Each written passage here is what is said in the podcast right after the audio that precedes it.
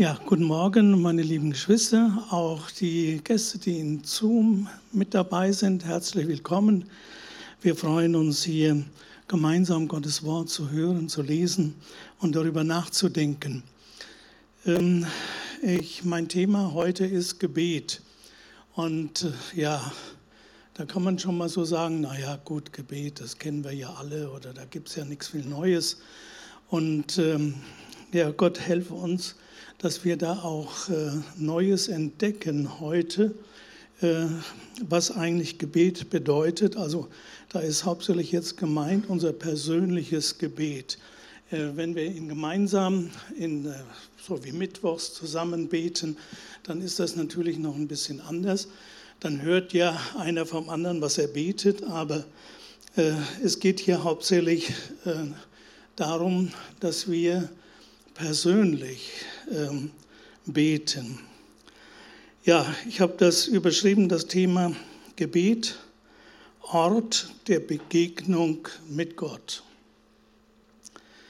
Gott helfe mir, euch das so deutlich zu machen. Ich versuche auf diesem Weg immer mehr dabei zu sein, auch für mich selbst persönlich, und möchte euch das äh, mitteilen und ermutigen, auch diesen Weg zu gehen. Ja, wollen mal schauen, was wir so da Neues entdecken können. Beten wir hauptsächlich, wenn wir in Not sind oder erst, wenn man nicht mehr weiter weiß. Denk mal nach. Wann betest du? Wann betest du intensiv? Wann suchst du Gott? Das heißt ja, äh, Not lehrt beten ja, was lehrt die Not da? Dass man zu Gott rufen kann. Aber wie ich jetzt zu Gott komme und wie ich da vielleicht manche Dinge vielleicht auch beachten sollte, um Gehör bei Gott zu finden und mit Gott in Verbindung zu kommen. Das ist ja dann nochmal ein anderer Punkt. Gott tut Wunder, ja, und das ist der Hauptgrund, ist es aber noch nicht, dass wir ständig unsere Sorgen und Probleme vor ihn bringen. Er hat ja gesagt, wir sollen alle unsere Sorgen auf ihn werfen. Und da merken wir schon, das heißt nicht, äh, die Sorgen so fromm bei ihm ablegen, sondern steht in der Bibel werfen. Also ich muss meine Sorgen auf Christus werfen. Das heißt, da muss etwas geschehen, da muss ich etwas äh, ja, in mir vollziehen und die Kraft Gottes muss da sein, sodass die, die Nöte und die Sorgen, die wir haben, dass die wirklich verschwinden oder kleiner werden, wenn wir beten oder wenn wir gebetet haben. Wie schaffen wir das? Nach dem Gebet wirklich sorglos zu sein. Dabei merken wir, es kommt nicht auf die Länge des Gebets an. Auch nicht kommt es darauf an, dass wir viele Worte machen. Jesus selbst sagt, dass die Heiden meinen, sie werden erhört, wenn sie viele Worte machen. Gott will nicht nur in unseren Nöten helfen, sondern er will eine innige Beziehung mit uns haben. Er liebt uns. Äh, beten wird ja auch manchmal auch gesagt, ja, reden mit Gott.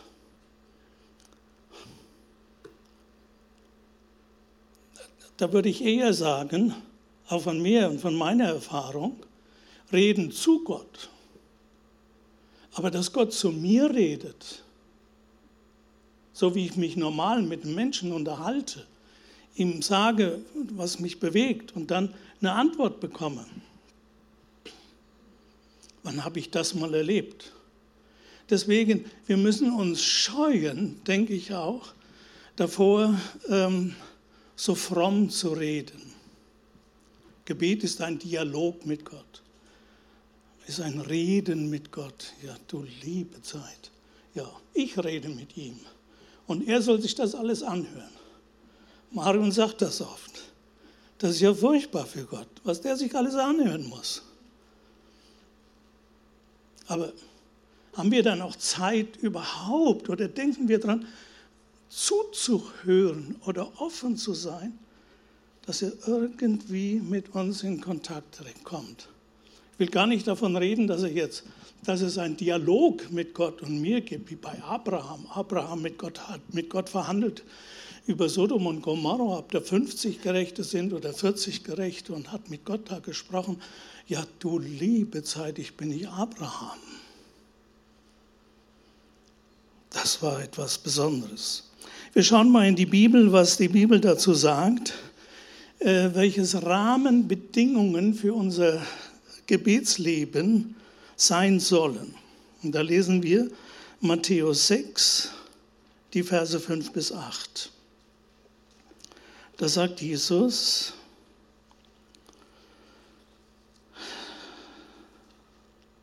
Und wenn ihr betet, sollt ihr nicht sein wie die Heuchler, die gerne in den Synagogen und an den Straßenecken stehen und beten, damit sie von Leuten gesehen werden. Wahrlich, ich sage euch, sie haben ihren Lohn schon gehabt. Gut, das wollen wir ja hoffentlich nicht und das ist ja auch ziemlich einfach zu handhaben, dass man nicht vor Menschen betet, damit die sehen, wie fromm man ist. Sondern Jesus sagt, wenn du aber betest, so geh in dein Kämmerlein, schließ die Tür zu und bete zu deinem Vater, der im Verborgenen ist. Und dein Vater, der in das Verborgene sieht, wird dir es vergelten. Jetzt mal ganz konkret. Denk mal nach. Machst du das? Gehst du in, in einen abgeschiedenen Raum deiner Wohnung oder deines Hauses? Oder hältst du dich da auf, wo du ungestört bist? Hier steht sogar, und wenn du da reingehst, schließ die Tür zu und dann bete zu deinem Vater, der im Verborgenen ist. Das heißt, Tür, schließ die Tür zu, versuch dich, dass, dass du nicht abgelenkt wirst. Schaff erstmal dafür die Bedingungen. Äh, also nimm in die Gebetszeit nicht dein Handy mit. Ganz konkret, jetzt für uns. Oder schalt dein Handy aus. Ich bin jetzt nicht zu sprechen. Natürlich musst du da nicht den Zeitpunkt nehmen, wo man dich braucht, also am Tag. Und dann denkt, ja, was macht der? Also da musst du nie eine Zeit wählen, entweder früh morgens oder am Nachmittag oder abends, wo du wirklich äh, kaum angerufen wirst oder gebraucht wirst oder auch deine Kinder dich nicht fordern oder wie auch immer. Ich weiß, das ist nicht so ganz einfach. Also da merken wir, wir müssen da auch planen. Hast du schon mal darüber nachgedacht, Gebetszeit zu planen? Aber Freunde, ich habe euch ja schon öfters das jetzt mal gesagt und ich möchte euch ermutigen, macht das doch auch. Lest doch mal die Bibel ganz genau. Wenn du betest, so geh in dein Kämmerlein.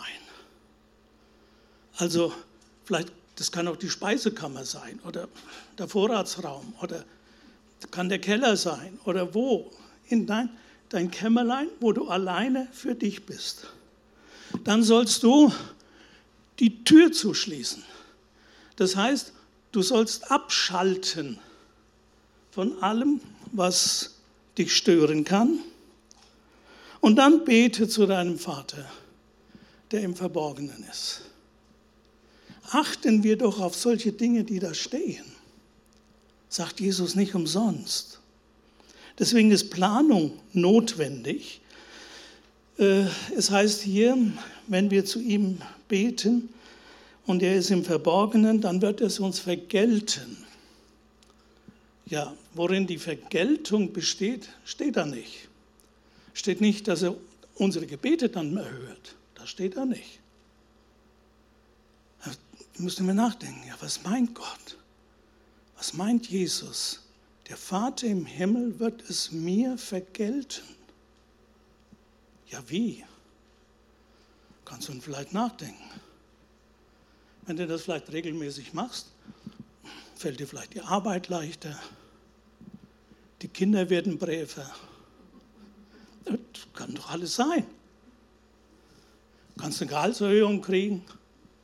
Und das hängt vielleicht alles damit zusammen, dass du den Vater im Himmel im Verborgenen suchst. Er will es dir vergelten. Es wäre doch jetzt interessant und spannend, da mal drüber nachzudenken, ja, wie vergilt mir Gott das?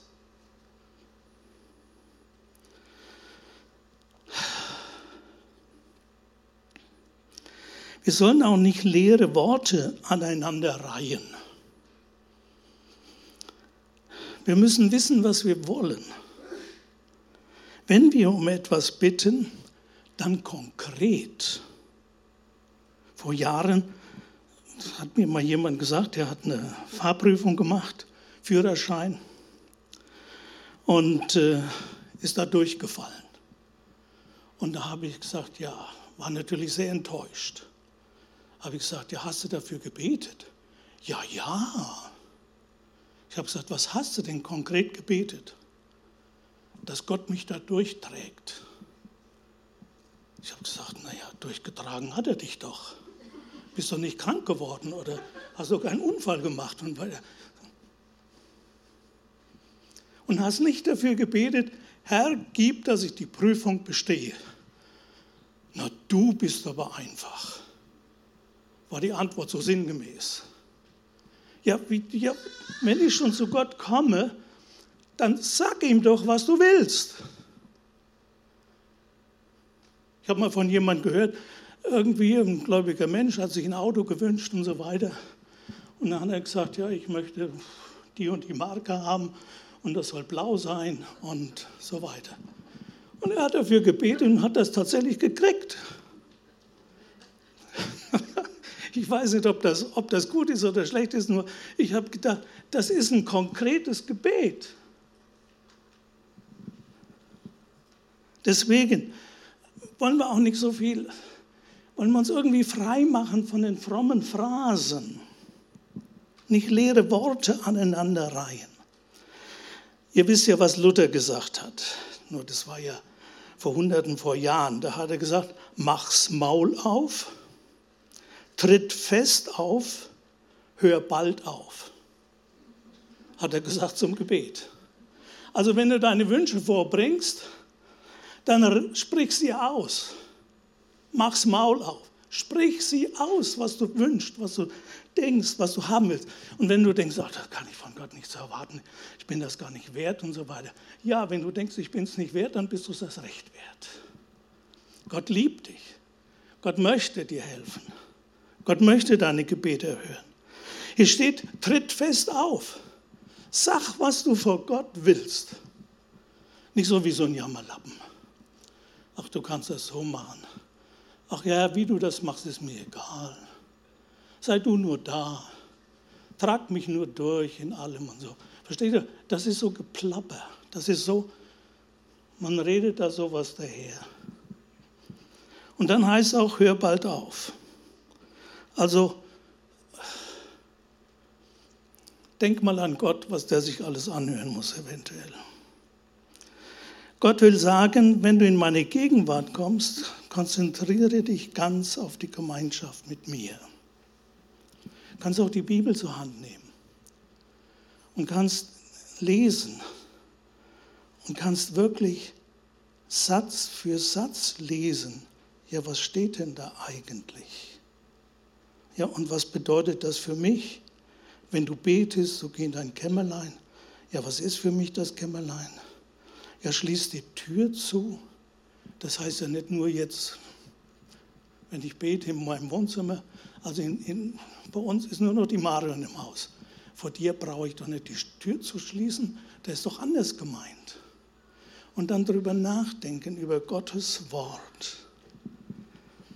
Das ist etwas, in der Gemeinschaft mit Gott zu sein, Gott zu suchen, darüber nachzudenken über das, was er gesagt hat.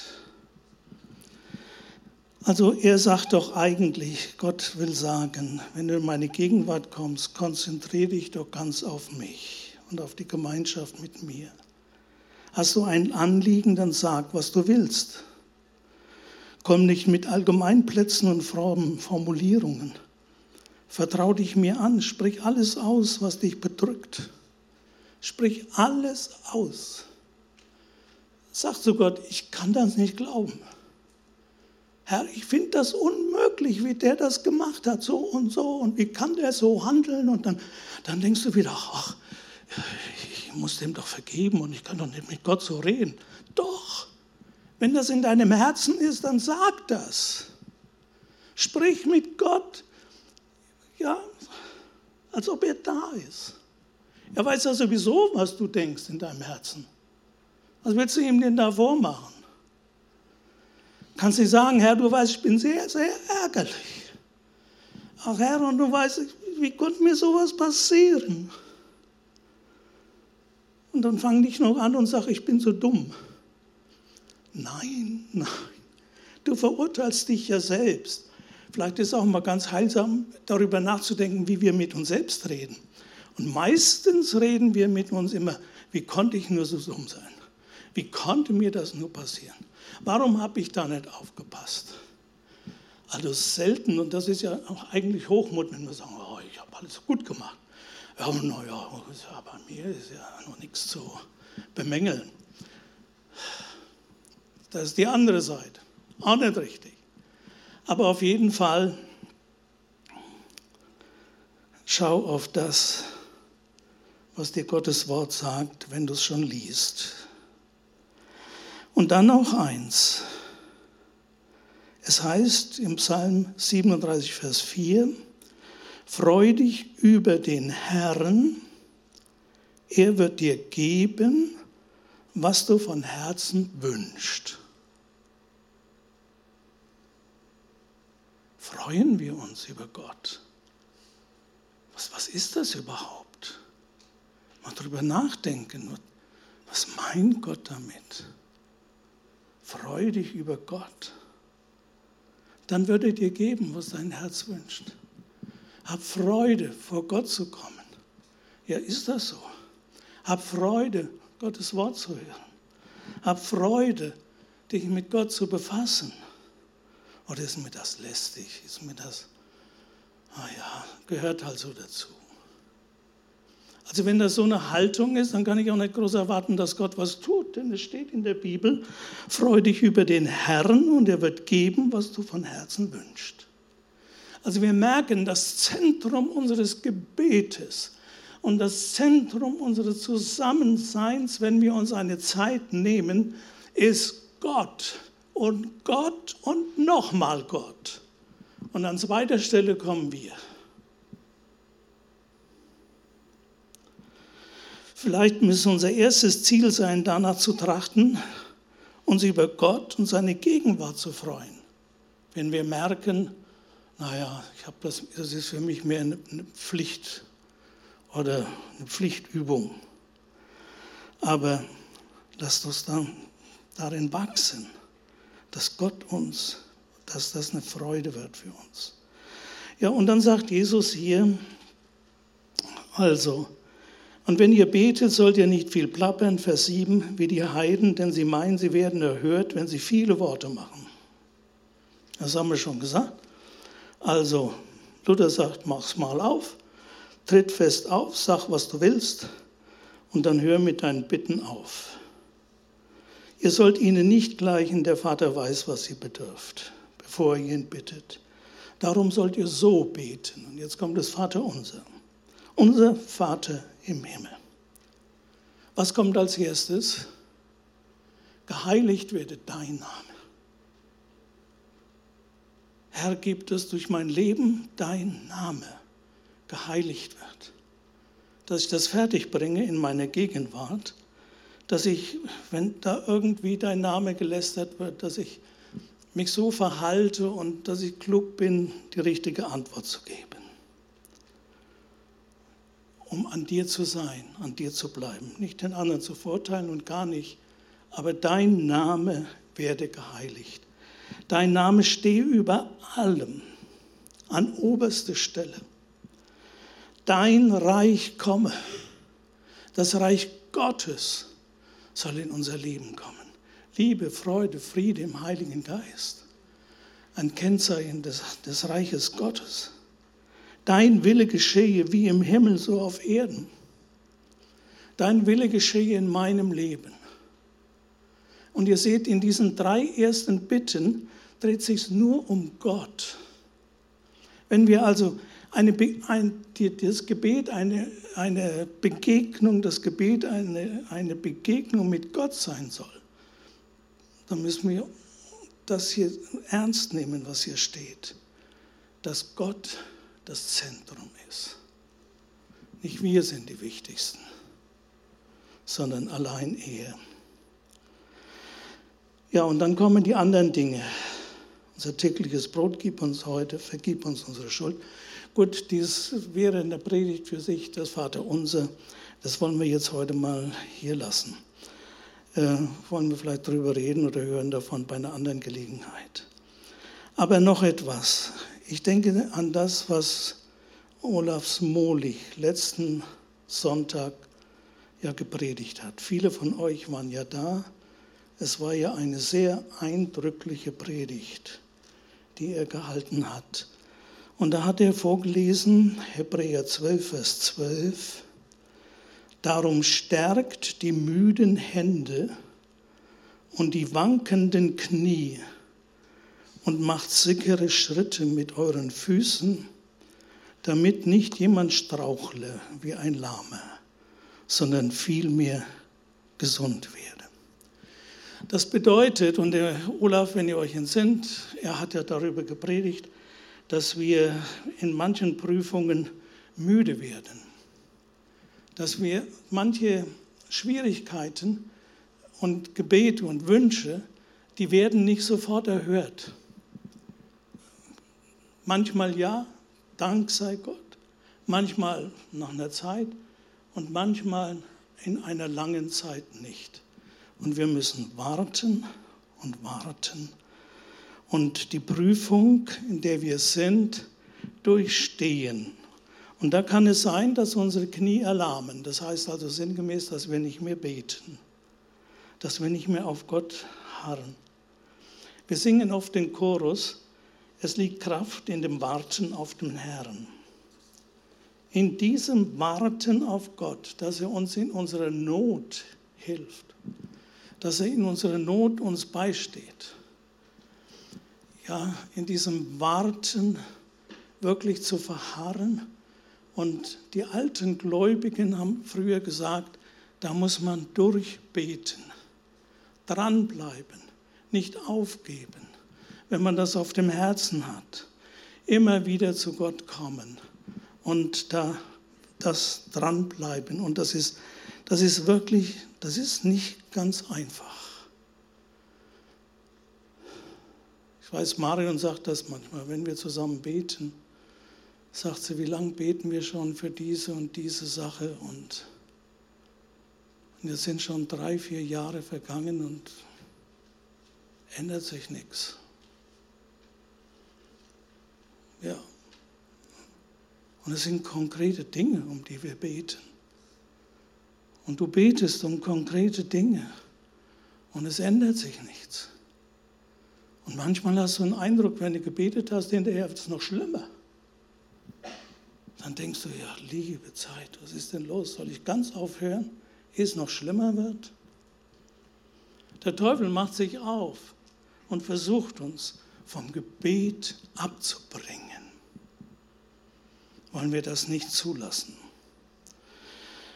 Gott will uns mit seinem Geist helfen und er sagt in Jesaja er will, dass wir wie Adler wieder auffahren, dass wir nur unsere Flügel ausbreiten so, und dann der Wind den Adler nach oben bringt, sodass wir praktisch unsere geistlichen Flügel ausbreiten und sagen, komm Heiliger Geist, trag mich, trag mich nach oben, trag mich mehr zu dir, trag mich mehr in deine Nähe. Geschwister, das ist Beten, etwas durchstehen. Dann heißt es in 1. Thessalonicher 5, Vers 17, da steht ja so ein Satz. Aus drei Worten besteht er. Betet ohne Unterlass. Betet ohne euch ablenken zu lassen. Betet und lasst euch vom Gebet durch, vom Gebet durch nichts abbringen. Das könnte, so könnte man das verstehen. Betet ohne Unterlass. Da kannst du sagen, ja, wie sollten das gehen? Denn es ist möglich, dass wir eine schöne persönliche Gebetszeit hatten, aber danach kehren wir in den Alltag und in bedrückende Situationen zurück.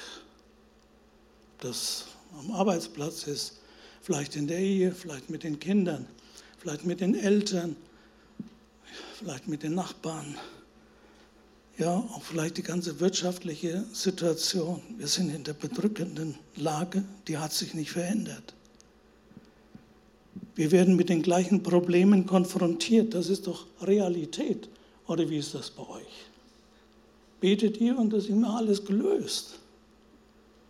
Ich denke, wir, wir Frommen tun so. Bete und es wird alles gut. Nur wie lange musst du beten, bis alles gut wird? Manche Leute beten jahrelang, bis alles gut wird. Das ist so leicht dahergesagt. Und Geschwister, wollen wir uns davon, diesen frommen Floskeln befreien.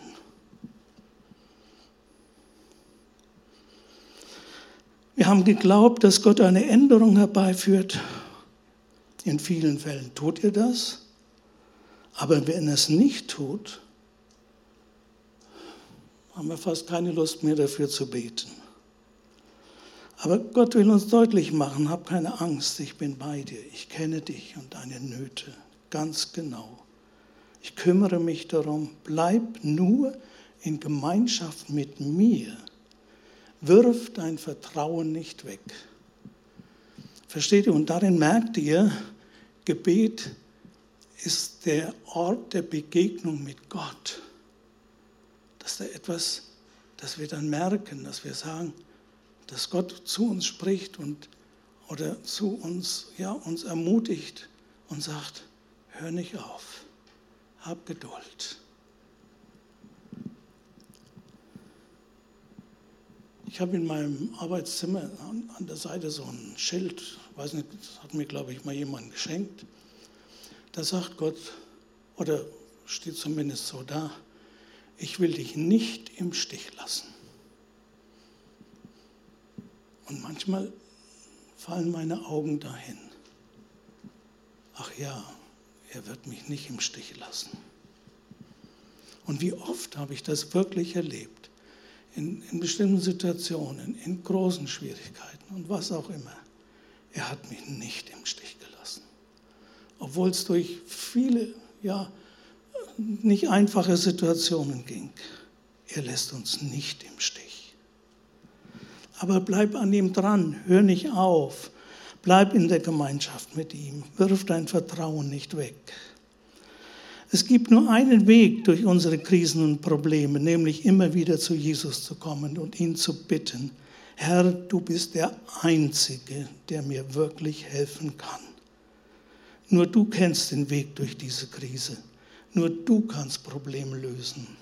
Bist du schon so an diesen Punkt gekommen, dass du weißt, mit unserer Macht ist nichts getan, wir sind gar bald verloren. Das hat Luther gedichtet in dem einen Lied. Mit meiner Schleue und mit meinen ist nicht viel getan.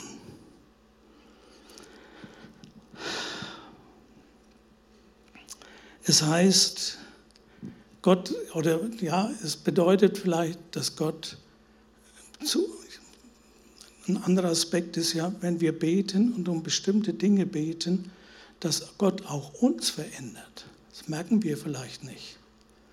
Aber das geschieht nur dann, Geschwister, wenn wir an Gott dranbleiben. Nicht immer nur beten, wenn wir in großer Not sind, dann denken wir, ach ja, wir müssen mal wieder beten. mir, mir, mir Zeit nehmen zum Gebet. Ich müsste mal ja das machen, was in der Bibel steht. Geh in dein Kämmerlein, schließ die Tür zu, bete zu Gott im Verborgenen.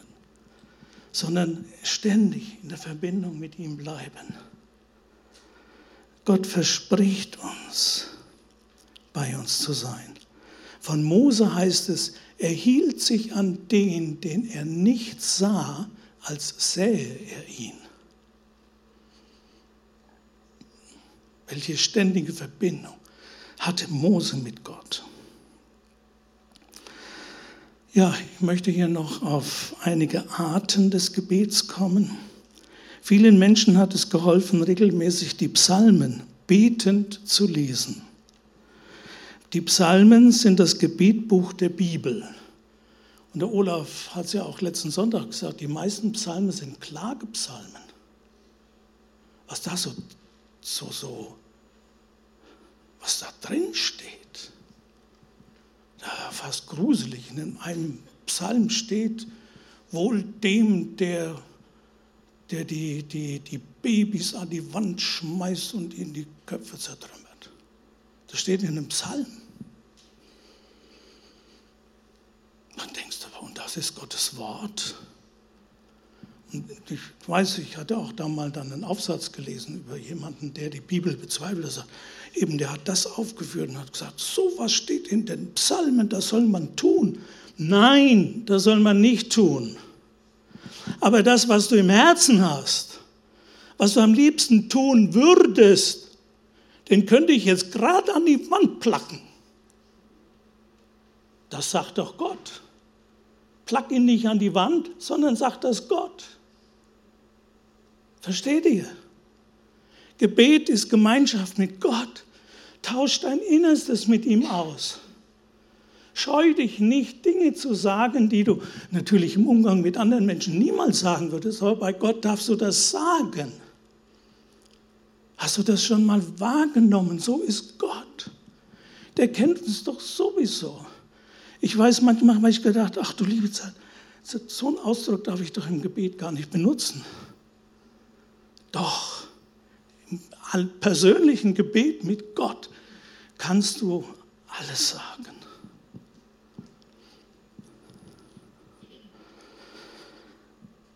Also kannst auch die Psalmen als Gebete nehmen. Psalm lesen, Vers für Vers drüber nachdenken. Vielleicht kommst du nur zu zwei Versen, mehr nicht. Da ist so die in den Psalmen die Bandbreite der ganzen menschlichen Sorgen, Nöte, Freuden, die ist da alles in den Psalmen drin. Jesus hat die Psalmen gebetet. Sein letztes Gebet, das er gesprochen hat am Kreuz. Mein Gott, mein Gott, warum hast du mich verlassen? Wisst ihr, dass das ein Psalmwort ist? Das steht im Psalm 22, ich habe mal nachgeguckt, ja, ganz am Anfang, Vers 2 oder 3.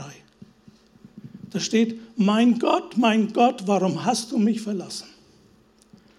Dieser Psalm 22 wird überschrieben in der Lutherbibel als Christi Leidenspsalm, denn da kommen noch so einige Dinge vor.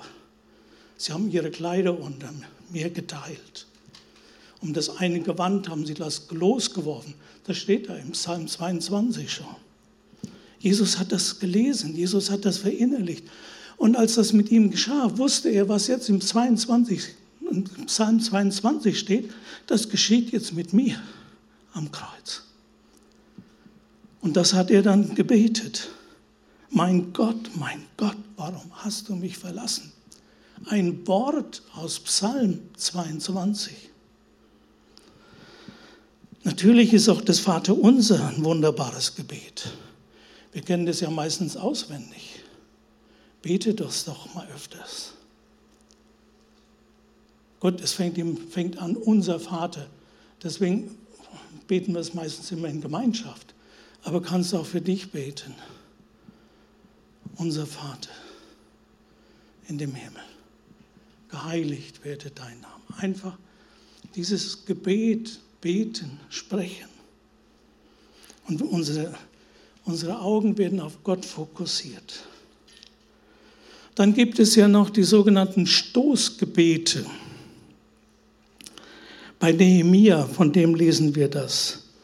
Da steht, Nehemia 2, Vers 4, da betete ich zu dem Gott des Himmels und sprach zum König. Ja, wie hat er das gemacht? Er betet und spricht zum König. Ah ja, ich denke, bevor er mit dem König gesprochen hat, hat er schnell ein Stoßgebet zu Gott gerufen. Gott, hilf mir. Hilf mir jetzt in dieser Situation, das Richtige zu sagen. Gott, hilf.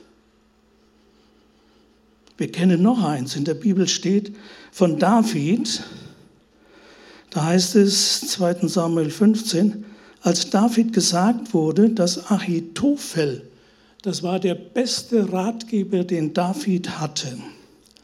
Dieser Achitophel, der ist zu Absalom, bei der Verschwörung des Absaloms, ist er zu Absalom gegangen, hat sich von David abgewandt und hat die Verschwörung mit dem Absalom gegen, der Absalom ja gegen seinen Vater David, und da ist der Achitophel der beste Ratgeber Davids.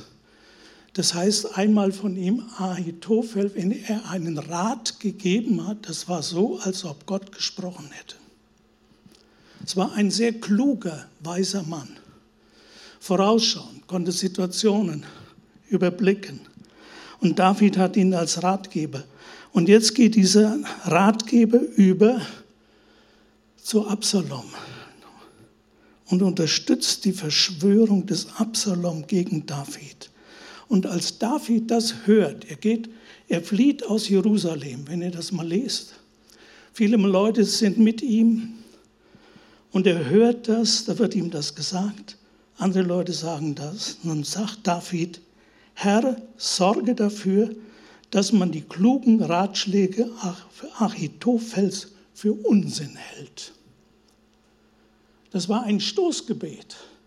Und das hat er laut gebetet und die Leute hörten das. Das war ein Gebet, ein Satz. Stoßgebet. Und nachher geschah es tatsächlich so.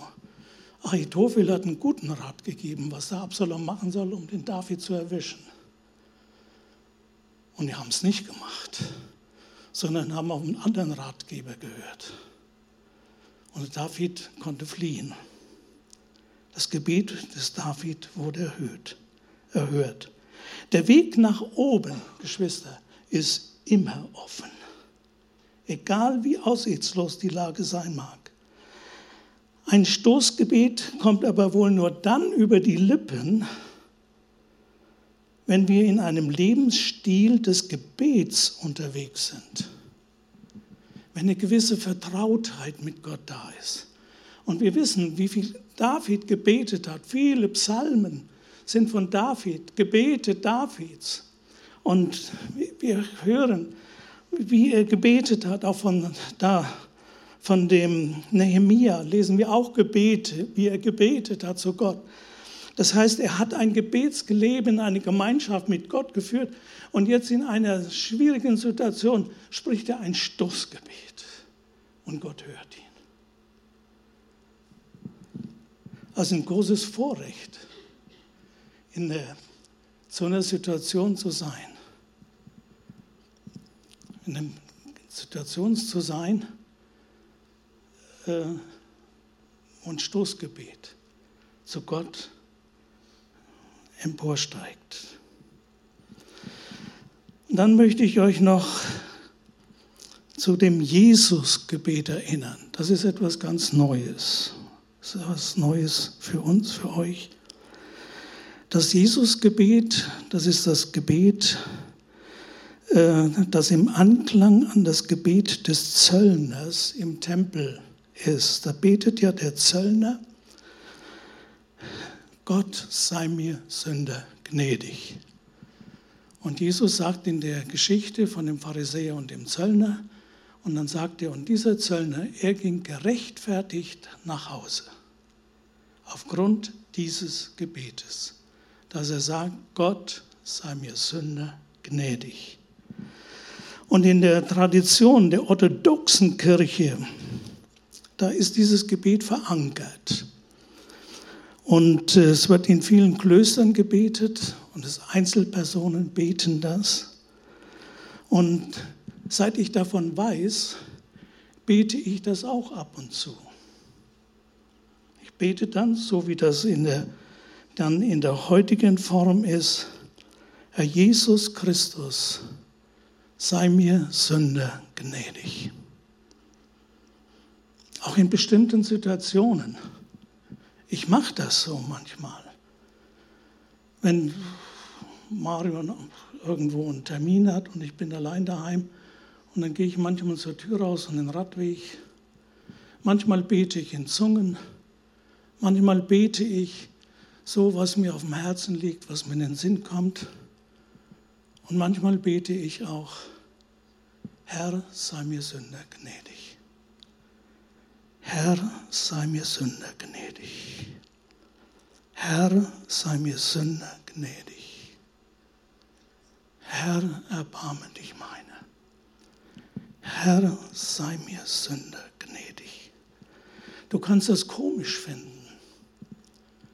Ich fand das auch. Am Anfang fand ich das komisch so ein bisschen, weil ich gedacht habe, naja, du betest immer dasselbe.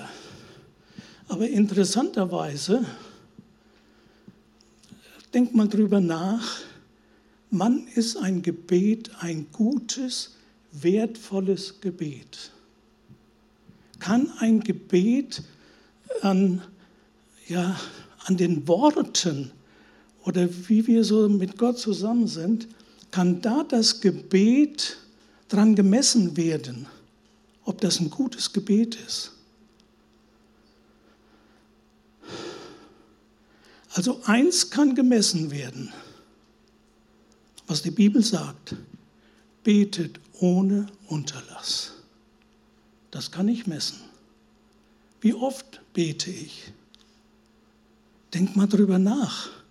Denke nicht, ah ja, ich bete doch zu Gott und deine fünf Minuten, die du mit Gott betest oder auch zehn Minuten, ja, das ist doch bestimmt schon sehr, sehr gut. Ja, in deinen Augen. Betet ohne Unterlass. Hört nicht auf zu beten. Ja, und was soll ich denn dann beten? Ich finde das deshalb so gut. Wisst ihr warum? Weil ich damit Jesus in alle meine Probleme hereinhole.